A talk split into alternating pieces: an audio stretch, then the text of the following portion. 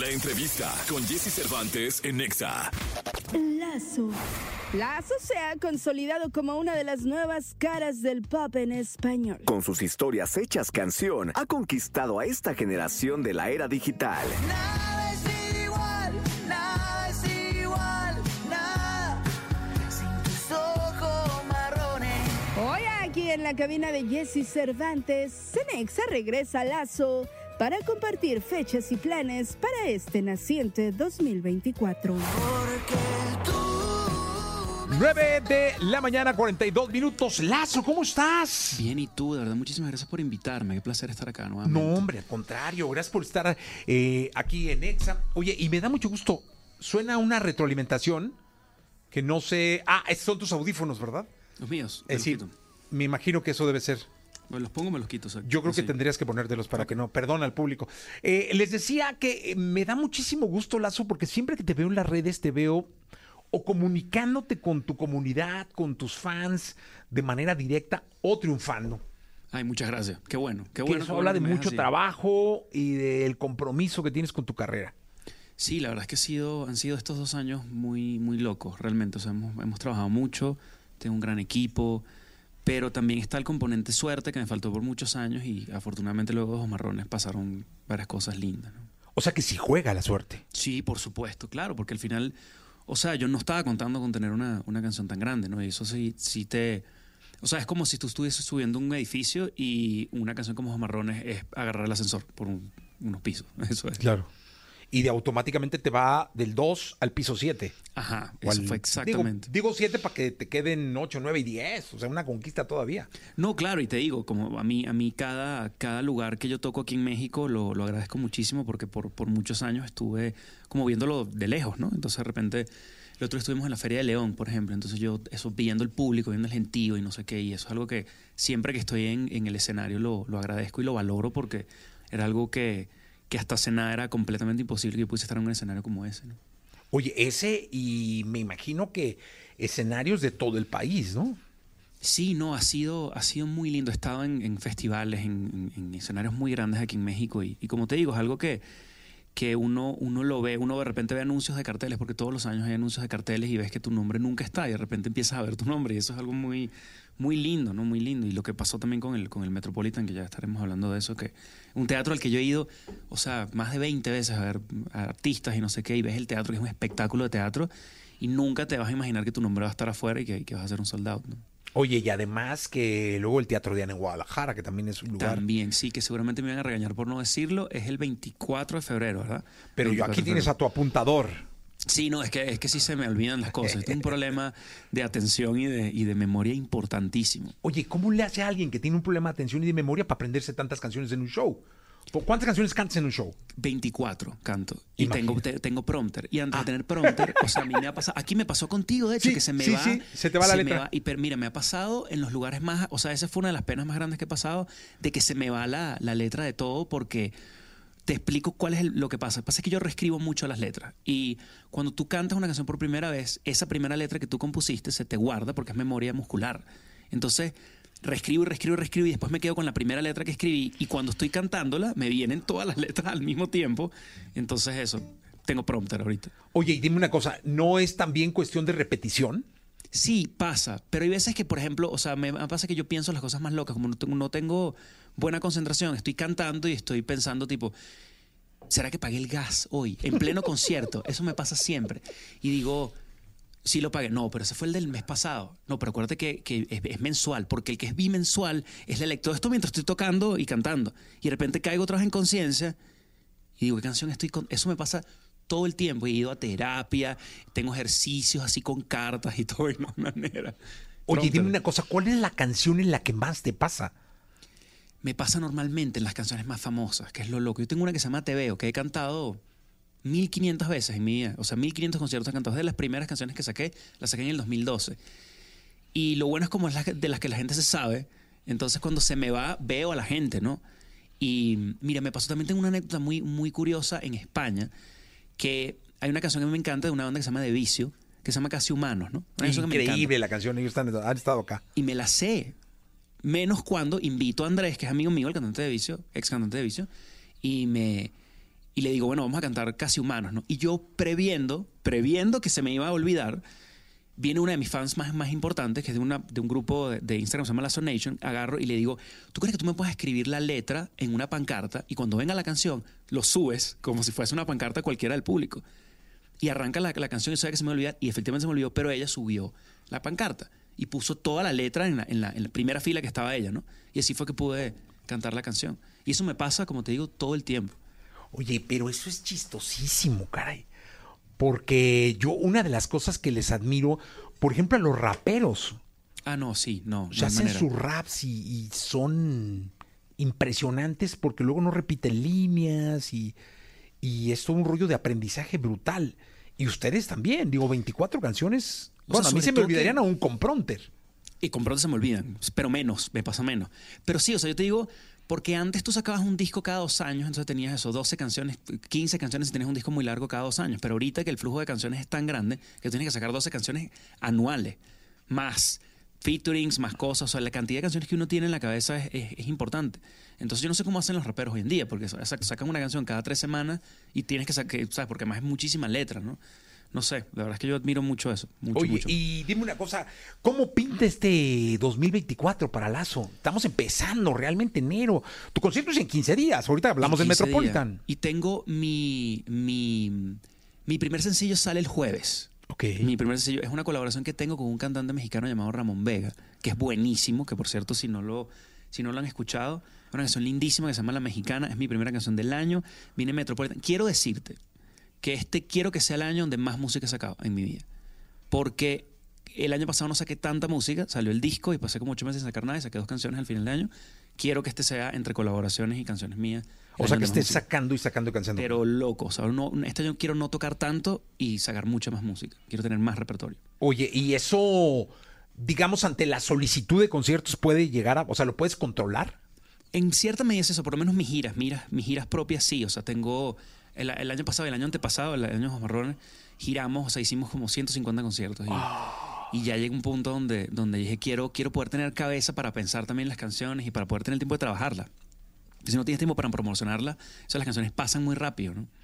Oye, yo, otra de las cosas que, que, que me llama mucho la atención de cuando les llega la fama y esta cantidad de conciertos es la paciencia que deben tener para controlar el estrés de los viajes.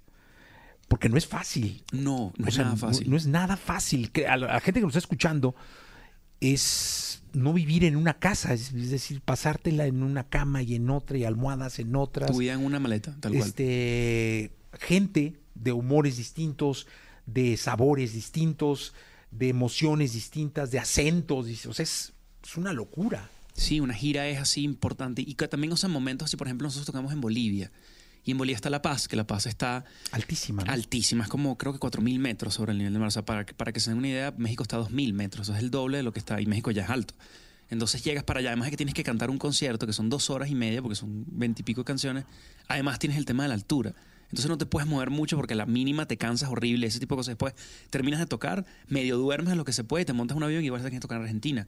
Y luego Chile, y luego regresas y tienes un festival en México, y luego Europa, y así, es una locura, sí. Sí, y finalmente es por lo que sueñan. Total, no, no, total, sí, no lo cambiaría. Y además me gusta, a mí me gusta mucho el aeropuerto, el avión, es algo que me gusta. Hay gente que no le, no le, no le gusta tanto, pero sí lo disfruto. Yo creo que yo sufriría mucho con la comida.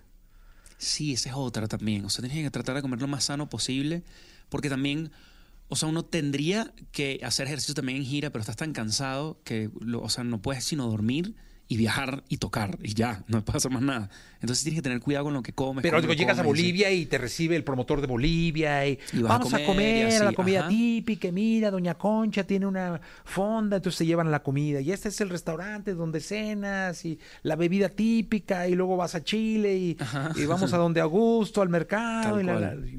Sí, más el concierto, más entonces tienes que hacer promo o tienes que, no sé, quieres también hacer un poco de turismo, porque también, o sea, tienes un equipo que nunca estaba ahí, vamos a, no sé, al lugar donde, el lugar típico que haya, entonces eso también es, es un trabajo, si o sea, de la gira llegas que no sirves para nada por dos semanas. Oye, dime una cosa, ¿tienes algún compañero, amigo? eh, digo, yo conozco artistas que tienen eh, grandes, que tienen, a- por ejemplo, a su mejor amigo de niños ahí con ellos y es como un ancla y él está siempre y en algunos casos se encarga de la producción, en otros casos se encarga de la música porque son músicos, en otros están en la parte de management, no son el manager pero están ahí.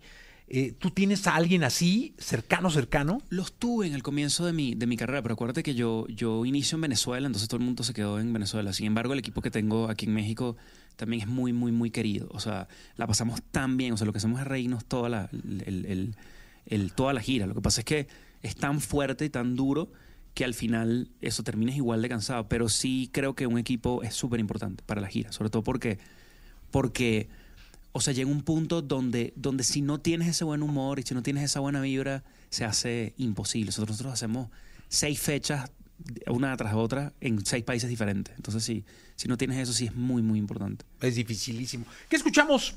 Mira, tengo varias canciones. Vamos con una que me gusta mucho, que mm, salió el año pasado. Es una canción que creo que estrenamos en noviembre, se me hace. Es una canción muy triste, es una canción que se llama Todo Regresa.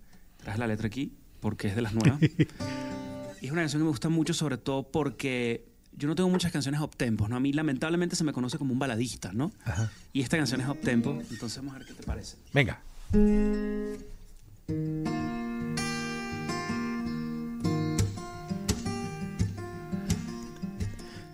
Rojos, tus lindos ojos, verte bailar en Navidad. Yo lo tenía todo, no lo sabía, pero ese día creo que fue la última vez que yo te besaría y hoy se cumple un año de que terminamos y aunque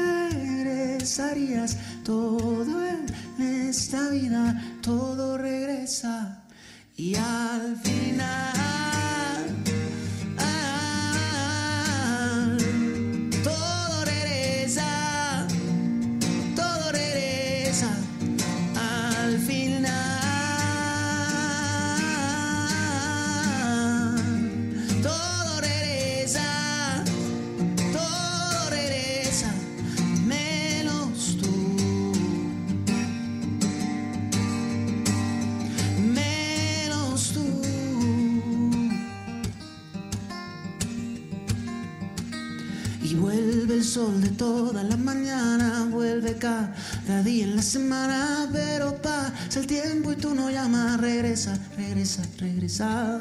Y vuelve en el verano y el invierno, vuelve el hambre y también el sueño, pero pasa el tiempo y tú no vuelves.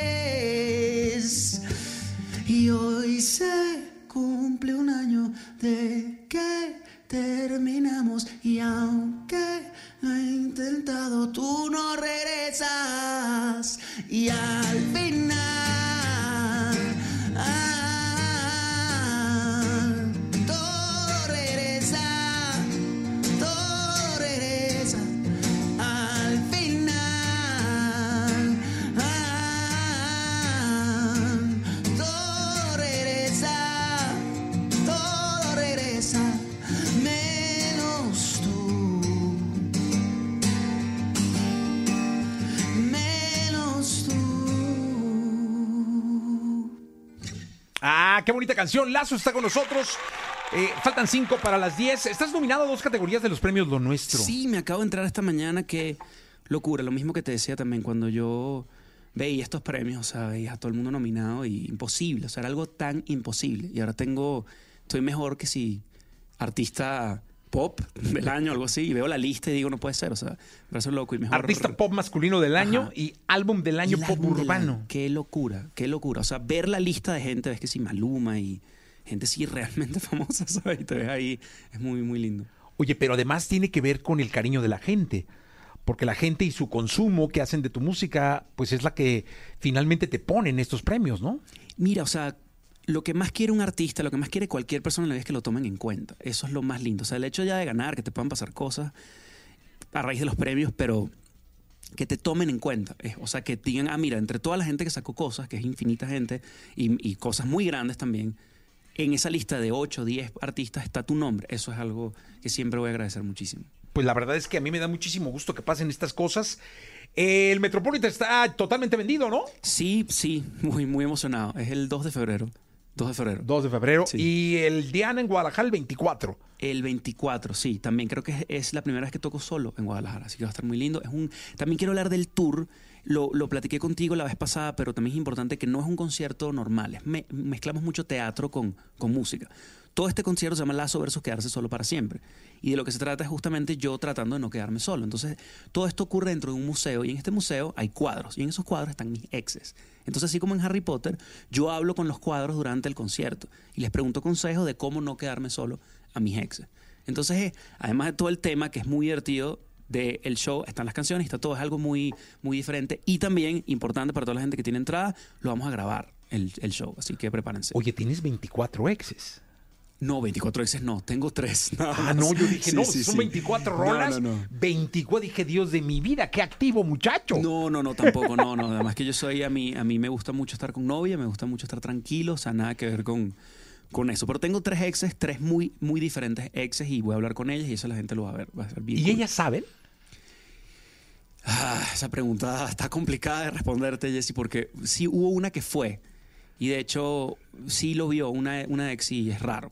Es raro porque tú te, cuando estás a punto de, de- de hacer tu, tu show y sabes que ya está, es como qué incómodo porque también hay muchas cosas que uno, que obviamente son escritas y son más del cuento que la realidad.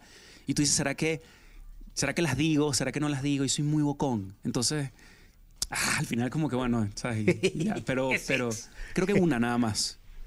Una, sí. Oye, ¿con qué nos despedimos, Lazo?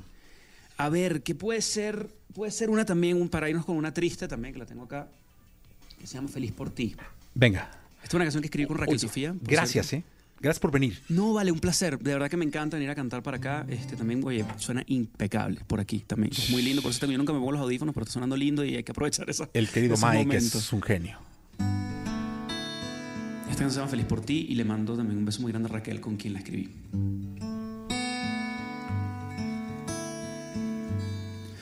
Tú nunca quisiste un perro, ni por mucho que rogué. Y ahora siempre que te veo llevas uno de paseo que cambió. No fui yo. Y vi que borraste las fotos conmigo para subirlas de él. Aunque me duela tener que admitirlo, nunca te he visto tan bien. Pero no me pidas ser tu amigo, aunque me lo pidas, no lo haré.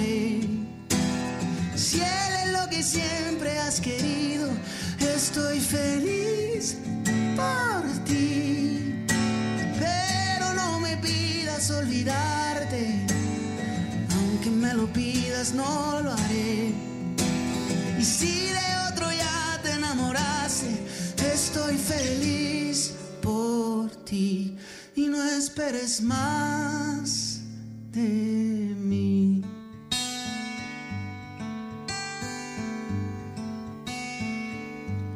Y lo más difícil fue darte tus cosas.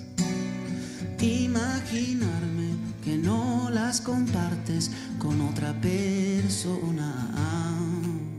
Lo más difícil decirle a mis padres que ya no vas a volver nunca más.